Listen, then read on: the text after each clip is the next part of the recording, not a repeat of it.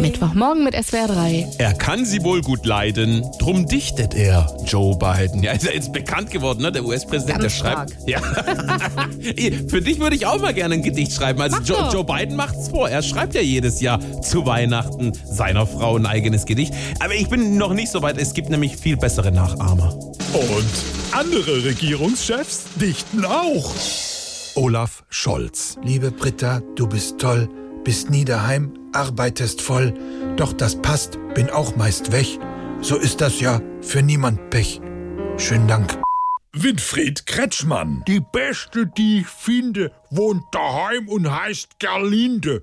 Für mich ist immer heilige Nacht, wenn sie Linse und Spätzle macht. Emmanuel Macron. Oh Bibi, ich vergöttere dich, du bist ein Grand Dame für mich. Du brachtest mir Französisch bei und auch in Schule allerlei.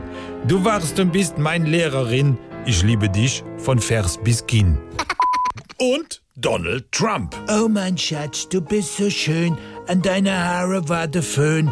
Siehst nicht nur toll im Spiegel aus, warst auch ein Genius im Weißen Haus. Und du redest stets so klug, denkst nie an Tricks oder Betrug. Melania, bring mir schnell ein Bier, ich rede wieder nur von mir.